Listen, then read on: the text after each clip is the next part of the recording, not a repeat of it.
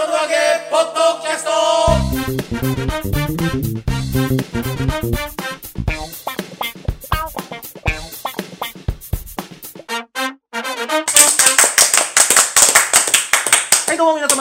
日本の揚げ、ポッドキャストの時間がやってまいりました。霊霊者マルコでございます。えー、広瀬和夫プロデュース、満喫、こちらマルコ、えー、もっと新日本の揚げというもう落語会。採用すんなよ。採用すんなよ。落語会を。プ、ライド持てよお前。えー今後100%の、えー、収容で、えーできたらいいな、なんてことを思いながら、その宣伝のためやっております、このポッドキャストでございますが、まずは私が霊霊者マルコ、そして、立川こちらです、全然やる気ない。あ。でも今ちょっと三遊亭満喫に聞こえた聞 おいゆるいなここの評価こえはた聞こえたは 我々のプロデューサーがこちら。い広瀬和夫ですお願いしますいやあのこのコロナ禍で、はい。ちょっといろいろ僕やってたんですよほであの落語会をう。はい。ちょっとまあオンラインでやろうと思って、はいまあ僕は配信だけやってねあの若手いっぱい出してやったんですけども、はいその時に、はい。まああのタイムライン見てたら、はい。千秋さんはい。お囃子のがえっ、と今そのネット配信だと、うんえーそのお囃子の曲がえー YouTube 側に、えー、と違法だっていうふうに言われてライブ配信が止まってしまう恐れがあるからっていうのでネット配信にお囃子さんが使使われないっていうのを見てはい。本当かなと。うんうん。いやその恐れは僕も分かりますけど、はい。ライブ配信ってそんなすぐ止まるかと逆に CD とかをかけた方が僕止まるんじゃないかなと思ってて生のお囃子がそんな簡単に YouTube 側が察知できるかなと思って、いやそんなことねえだろうと思ったから僕特にね自分の落語会とかでお囃子なんか一回も使ったことないのに ちょっと千秋さんに連絡してちょっと弾いてくれませんかと。でも若手しか出ないし、環境もひどいところなんですけれども、って言ったら、いいんですか？って言われて、ぜひ弾いてもらいたいんですって言ったら、いや、実は、以前にもこのライブ配信とかで、こうこうこういうふうに言われたんで、ひ弾くと止まっちゃうかもしれませんよって、千秋さんに言われたんだけど、こっちからしたら YouTube のこと俺の方が詳しいんだから、おめえ何言ってんだよと。なんでそこで怒んなきゃいけなんなもん。喧嘩腰になんだだっておかしいじゃんよいやそ昨日までだってポケモン GO だって録音できなかったな、あの人。ポケモン GO 教えてくださいって俺に楽屋で来たぐらいの人なんだからさ。そんな人が何 YouTube のこと知ったような口聞いてんだよと思って。そんなおかしいでしょ怒んなくていいみたいな。おかしいよそうなんです よ。流せばいいだけの話じゃないですか。そうだだそう俺許せないからですよ。普通に教えてあげればいいいやいやいや止まんないですよでいいじゃないですか。僕僕らは詳しいから教えてあげますけどでいいじゃん何言ってんだみたいなことそう。って来たから、いやいやいや、から大丈夫ですと。いや、でも、でも止まっちゃったらとか言うから、うっせえな、この野郎と。おい流行りの言葉で怒んなくていいから。あそうだそういう意味がかかってたそう、かかってましたよ。かかた全然気がつかなかったまあ、見た以上に俺健康なんだから大丈夫だよ、つって。その歌の歌詞じゃねえかよ。あーあー息が合ってますねもうちょっと二人ね、これ、全然もうついていけないやその二人の中で 仲いいからね。で、あそんなのがあって、じゃあいいですと。で、すごいほら、遠慮するわけですよ。自分が、ね、えー自分のせいで、その配信が止まっちゃったら申し訳ないからみたいなことを言うから、まあ、そういう心配もあるだろうなと。俺も100%いけるとは思ってなかったんで、じゃあ分かりましたと。止まったら止まったで、また途中から再開しますと。そういう条件なんで、やってくださいって言ったら、出てくれて。あ、違う、落語会じゃないや、それもともと。今思い出した。ただトークをするっていう。なるほど私も出ましたよ。あ、そうだそうだそうだそうだ。あの、いいろんなメンバーで、お互いこう話を聞き合おうっていうのを、まあ、15分ぐらいだったっけな、あれ。ぐらいで入れ替わり立ち替わりやるっていうので、だから途中このブリッジ的に出囃子が入ってもいいかなと思ったんで、ちょっと落語会じゃなくて申し訳ないんですけど、出てくださいって言って、やってくれて、聞いたら止まんないのよ。一回もね。で、止まったのは、俺の、あの、操作ミスで止まっただけで。途中でパソコン落ちてましたもん。そうそう、俺のノートパソコンのバッテリーが切れたっていうので、それで止まっただけで、配信上は止まんなかったから、あ、やっぱりこの、止止まる恐れがあるっていうのは、やっぱりみんなそのネネット配信でお金を取ってるじゃないですか。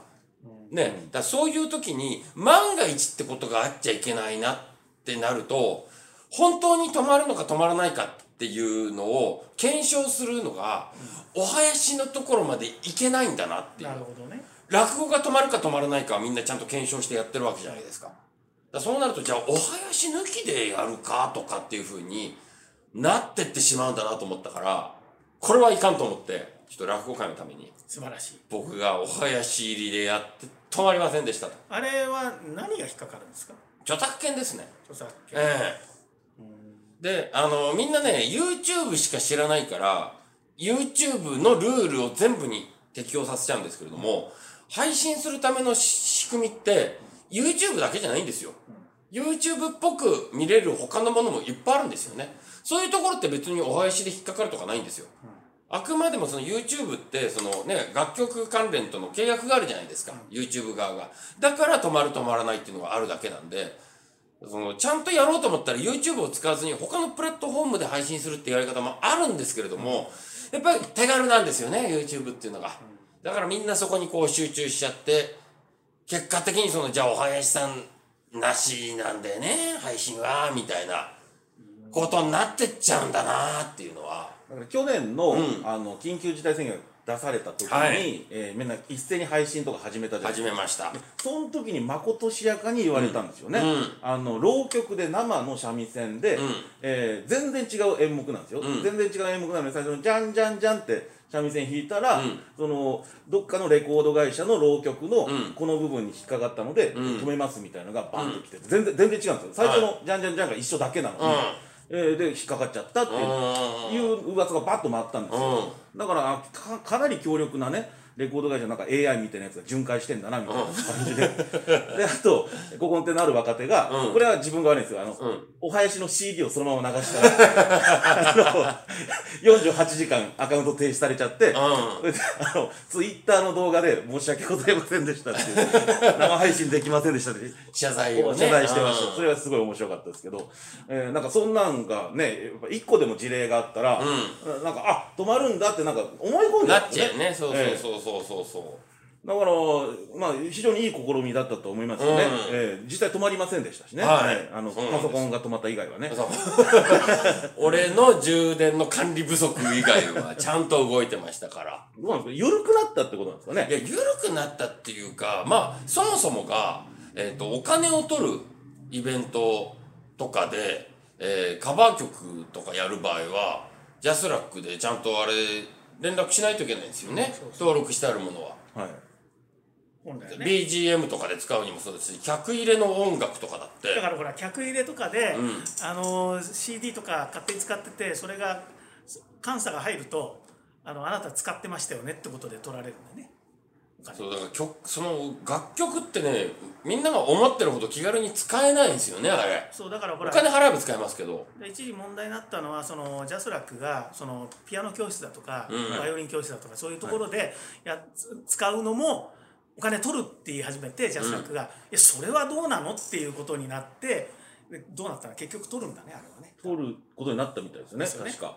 そうだからねそういうそういうところとさ無縁の世界で落語会ってあるじゃん。はい。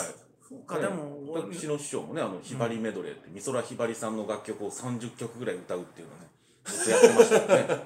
無許可でね。だからそれ寄席寄席にジャスラックの人が来てたら、うん。金よこせって言われるってことだよね。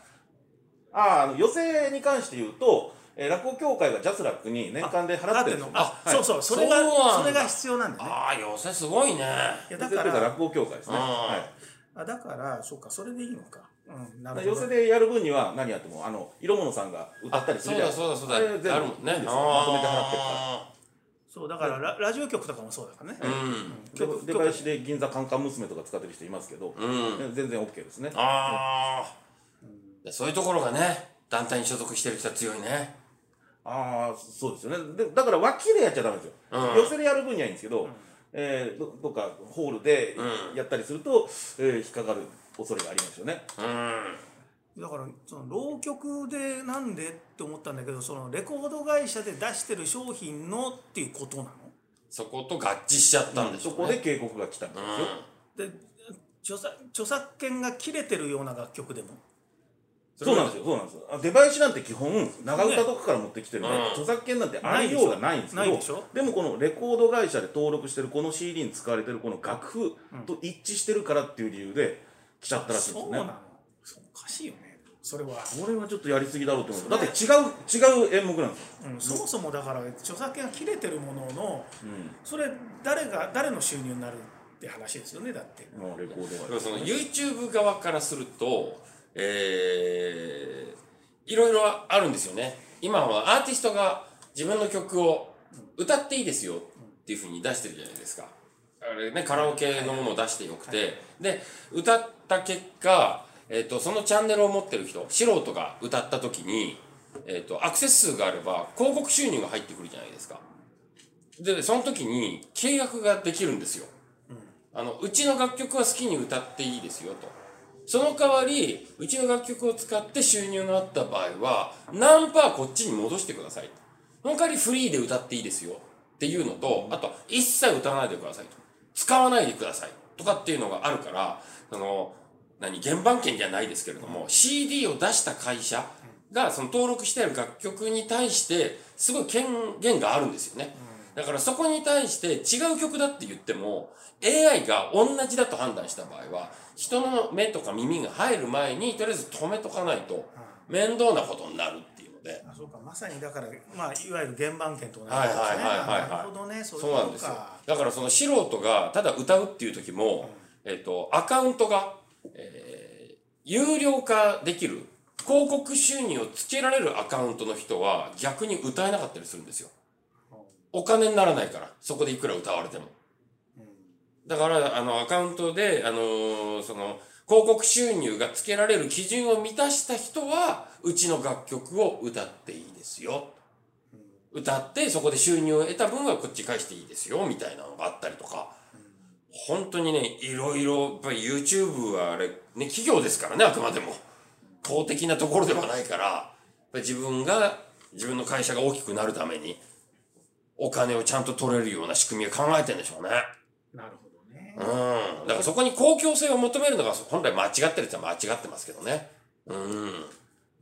あのあライブ配信ではなくて、うんえー動画を上げた人ですね知り合いの YouTuber さんなんですけど、はいあのなんかでお店で BGM が流れてたかなんかが入っちゃったらしいんですよ。あるある。うん。でそれを上げてしばらくしたら、ん。この動画を削除するか、うん。この動画に関しての収入を放棄してくださいっていうのが来たらしいです、えである。で収入放棄したらしいんですよね、えーだから全然意図せずだどっか外で撮影してたんでしょうねたまたまお店から流れてた BGM かなんかが入っちゃったっていうだけでそういう厳しめのが来る、俺もウクライナ行ってさ、はいウクライナでダウンジャケットを買うっていう動画を撮って上げてたの。そしたら、YouTuber、ウクライナのショッピングセンターで流れてた BGM が引っかかって、削除してくださいって。えー、うんそうなんだ。そう。だから音消してまた上げ直した。え、あのー、出囃子の CD って2種類でしたっけ？ソニーと NHK だっけ？ソニーと NHK、あと、えー、豆かなが出したやつもありますよね。で、どれかはなんか使える説があったけど。実は NHK が昔出したあの、2枚組、うん上下のやつは引っかかんないですね。やっぱりそうだよね。はい。言われないです。ソニーのやつが厳い。ソニーはすぐ止まるいや、。それはソニーだもん。ちゃんと申申告してるで一。瞬で止まる。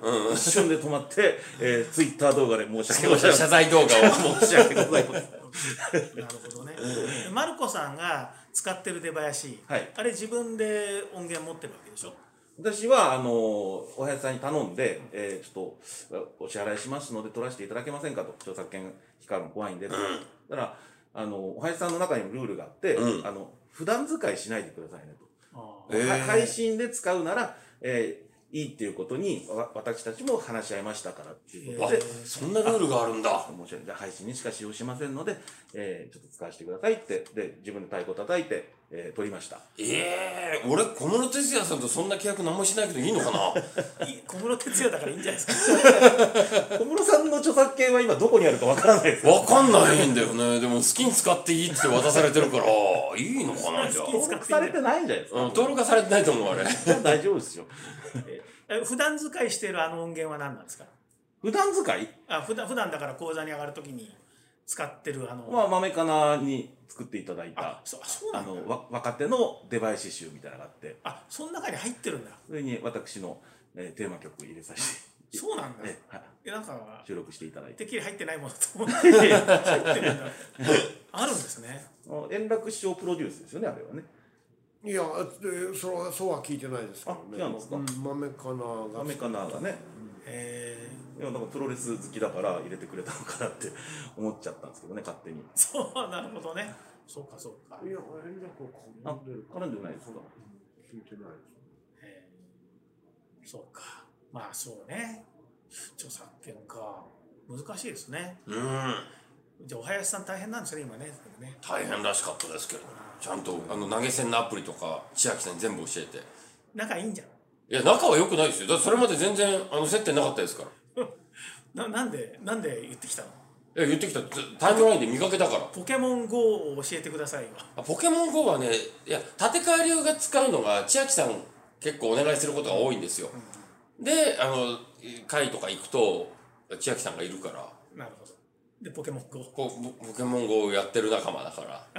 でも23回しか話はしなかったですけどね。たまたまタイムラインに流れてきたから、あだったらちょっと連絡してみようと思って。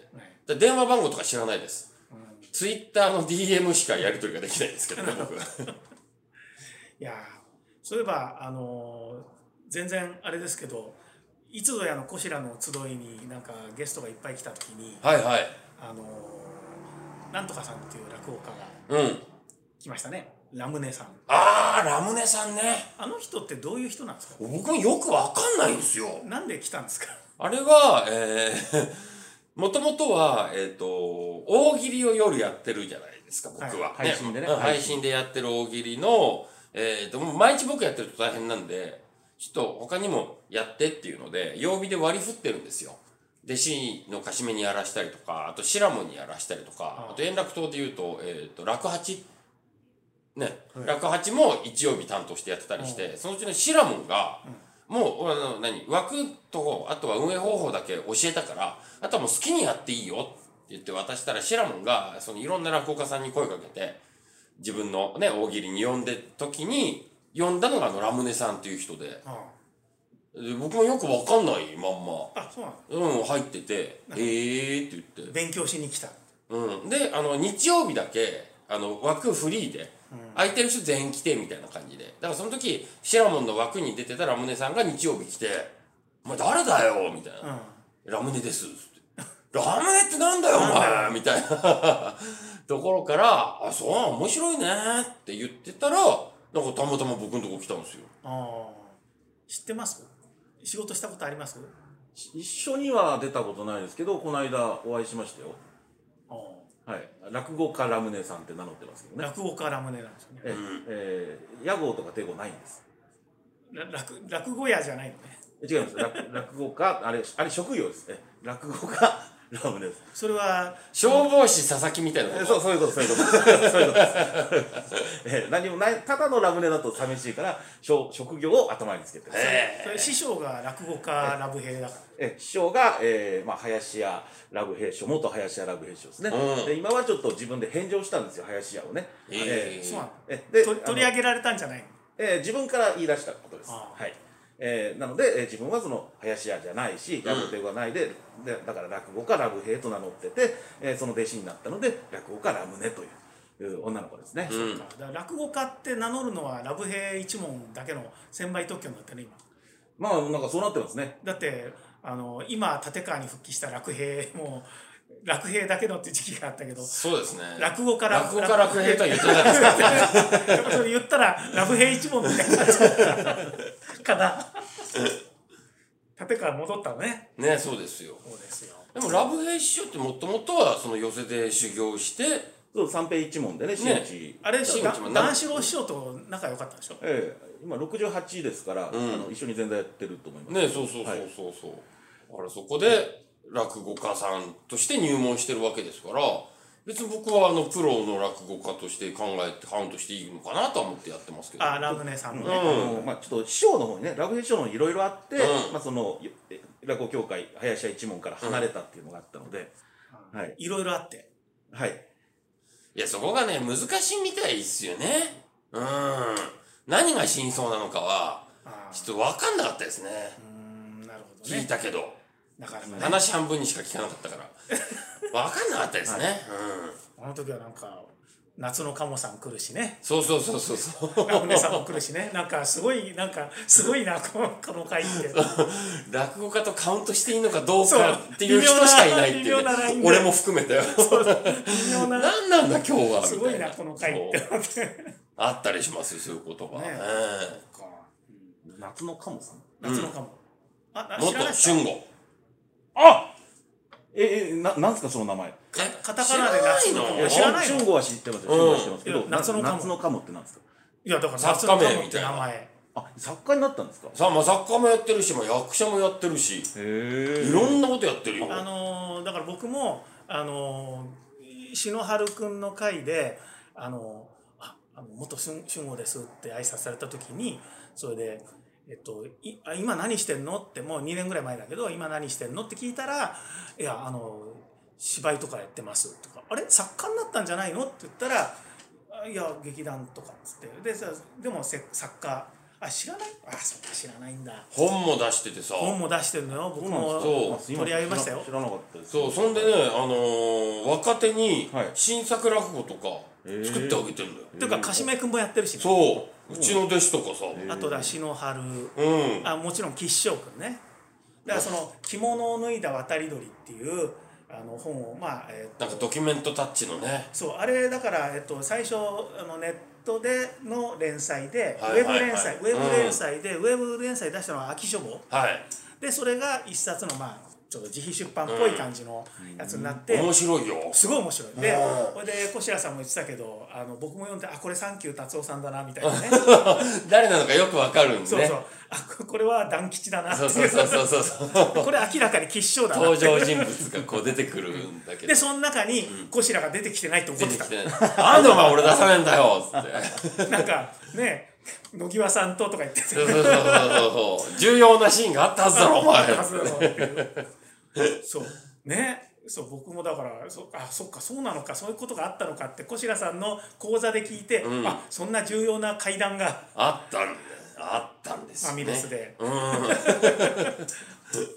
いやーでも面白いあの夏の鴨の,、うん。その YouTube とかでもねあの動画が見れたりするのは YouTube で？あ彼のサイトかな、うん。まああのだからサンキュー達夫さんと一緒に低音なんとか劇団とかっつって、あの低音っていう劇団ですね。はい。でやってたりとか、でであとねだかららその本を読むとあそうか落語やってたんだっていうその落落語落語を落語家を辞めた後に落語をやるっていうことに対する葛藤みたいなのが書かれてて、うん。落語家を辞めてからの方が落語に対してよりなんか 真剣に考えるようになった的な？落語という芸能はどうなのかっていう。だから落語でだからその例えばその何々を表現するあの後ろを向くという仕草とか上下をどう表現するかみたいなことを気色みたいなことをね あの世代ね小難しいこと考えんだよ。なんかわかんないけど。吉祥君と息が合うんだね なんかそのねそうそうそうそでも本当にななんで落語をやめちゃったんだろうっていうところはね残念ながら。でも作品をいっぱい出してるんで、うだからもらえますよ言ったら。くれますか？んそりゃそうよ。でも下からもらうっていうあれ下なのかな？まるちゃんの方が上だもんねきっと。後輩ですよ。そうだよね。うん。プライドなければプライドなんかあるわけないあるわけないじゃないですか。いやだって落語作家なんだから。ああまあそうですよね。ただ、うん。えっと作風がマルコさんに合わない。いや合うように書いてくれるんじゃないかな。適当に変えてもいいって言ってて、うん。だからかしめ君も変えてるんですよね。そうそうそうそうそう、いやだからその落語が今どんどん多様化してるなと思って、そうやって作家としてねあれちゃんとその夏の鴨が商売としてそれが成り立ったら、僕素晴らしいことだなと思うんですよ。今まではね落語家一人で全部やるってことになったけど実は僕二つ目ぐらいの時にどっかの人にインタビューをされてあの話して「はあ?」って言われたんですけどあうっせぇわの歌手ですね。「遅えよ」あ のよ指で来いよ来いよってそうそうそう 遅いから変な間できちゃったすいませんすいません。あの、落、僕は、えっと、落語家というのを、もっと細かくしちゃっていいんじゃないかって話したんですよ。え要は演じるだけの落語家。で、演出つけるだけの落語家と、あと台本書くだけの落語家っていうのが、分業制になったら、別に僕は出る側ではなくてもいいと思ってるんですみたいな話をしたら、はーんって言われてうっせぇわの歌詞だから。早めだったねそれそういうことを言っててもともと落語作家っていう職業があったわけですよ。そう僕は知らなかったんですけどねその落語作家っていう職業ね。うん。だから落語作家が作った新作じゃなくて演者が作るのが当たり前になってきてるけど、うん。でそうなって久しいけれども実は落語作家っていうのはもともとあるわけだしそうだれは昔からあるわけですからね。作家だけじゃなくて僕その演出もですね。僕プロが出てきても面白いんじゃないかなと思ってて。そうそうそう、うん。演出のプロって言ってもいいかもしれないね、はい。ただどういう人がなるのかですよねうん。お前に教わりたくねえわみたいな まあそれ言い出したらみんな自分でやるでしょうね結局ね。でもそれカロクさんが言ってたねやっぱりね。その、まあ、その演出のプロがっていうことじゃないけど演劇の世界やったら脚本家がいて演出家がいて、うん。役者がいると、うん。で落語家は全部自分でやるのは当たり前と思ってるけど演出ってつけてもらっていいんじゃないか、うんつけてもいいんじゃないかっていう話ですよね、うん。だってだから特にカロクさんが柳家だから、まあ、マルコさんと同じ柳家だから あの両県でやれとか。うちもうちもそうです。そうね。両県でやるという。三遊亭と違ってうん。両県でやるというね。あーちょっと難しい話になっちゃったな首でそうするとそんなの分かんないよっていう話になるようん。タヌキの両県なんか分かんないよだからちゃんと三遊亭みたいにねおれ釘を使う時はこうやるんだこうやるんだってちゃんと教えてくれた方がいいよっていう考え方があるわけじゃないですか。だそれをあの落語の世界にもだから方法論としてねあのこういう時はこうやるべきなんだってことをきちんと教えてくれっていううん実際きちんと教える師匠もいるわけでしょ。まあ細かい所作の方もいらっしゃいますしね。で白く師匠は小白さんに教えようとして挫折したんですよね。挫折って言い方が合ってるのかどうかわかんないですけど放棄した放棄はしましたねネグレクトった。ネグレクトだったね。ネグレクトではないです。虐待は受けてないですから僕は。いね、でもだから演出っていうのは確かにねうん。あるでしょだってあれだもん。あの古参芸語録読むとそんな古参師匠は細かい芸談を持ってんだったら弟子に教えてやれよって。すごいな。そのすごいなんか細かいその演出理論みたいなこととか、あのコリン師匠には喋っててで小三治師匠がね後書きみたいなやつで俺がそれを聞きたかったよっていう 本当だろうなと思ってそんなことかんそれなんで教えないんだろうでもそれは良権だみたいなことになってます。ああだからうちの師匠なんかはあの教わってないんですよ小三師匠に。うんだからうち弟子は聞いてりゃ分かるだろうっていう姿勢で一切稽古してくれなかったらしいんですよ。そういう小三師匠の芸能みたいなうちの師匠が一切出てこないですよ。教ああわってないから。すごいねそれはそれでねだからね、新庄師匠みたいに新潮師匠にむ自分の息子にはだから林家に習えっていう俺じゃなくてっていうそれはちゃんとちゃんと教われってことだもんね。ですねだから作家そう夏の鴨さんは落語作家でもあるんですよ、あの演劇の人でもあるけど。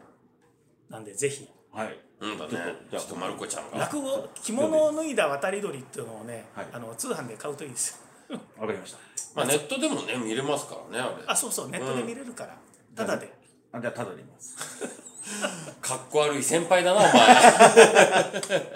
やあの台本もらうときはお金払います。もらもらう時はお金払うはい一回払ったら終わりですけどね。ずっとは払わないですよ。サブスクじゃねえんだから。でもあの理屈っぽい落語どうなんだろう、ねえどうどうこうミスマッチが化学反応を起こすのか楽しみですけどねうんあれって立川流以外の人やってんのかな？やってんじゃないですか？僕はやっぱりあの吉祥篠原かしめ団吉。団吉、うん。うん。やっぱり立川流。まあもともと立川流いたからね。まあね、うん。そうか、まあ、そんなようなわけで、うん。ね、えーじゃあ 新作やってください。でもマルコさんは普通に古典落語を適当にいじくり回して余計なこと言うのが。適当余計なこと。適当にいじくり回して余計お前なこと言うのが。のアイデンティティが今確立した瞬間だぞ古典落語を適当にいじくります。余計なこと余計なことを言う褒めてないですよね。褒めてないですよね。それマジで一度たりとも褒めてるところ見たことない。いや褒めてます面白い。マルコさん僕はもう大ファンだから毎毎月毎月配信をね。そうだよ。ファンでなんか見ないんだから下北沢行かないで済むから 配信でもうちゃんと買ってもう一月分見たら次の月をすぐ予約したかった。すぐ予約したかったの買えなかったからこの前あのメールで「買えませんよ」なんで買えないんですか？なんで買えないんだ？買いたいのに。こっちがやってるわけじゃない。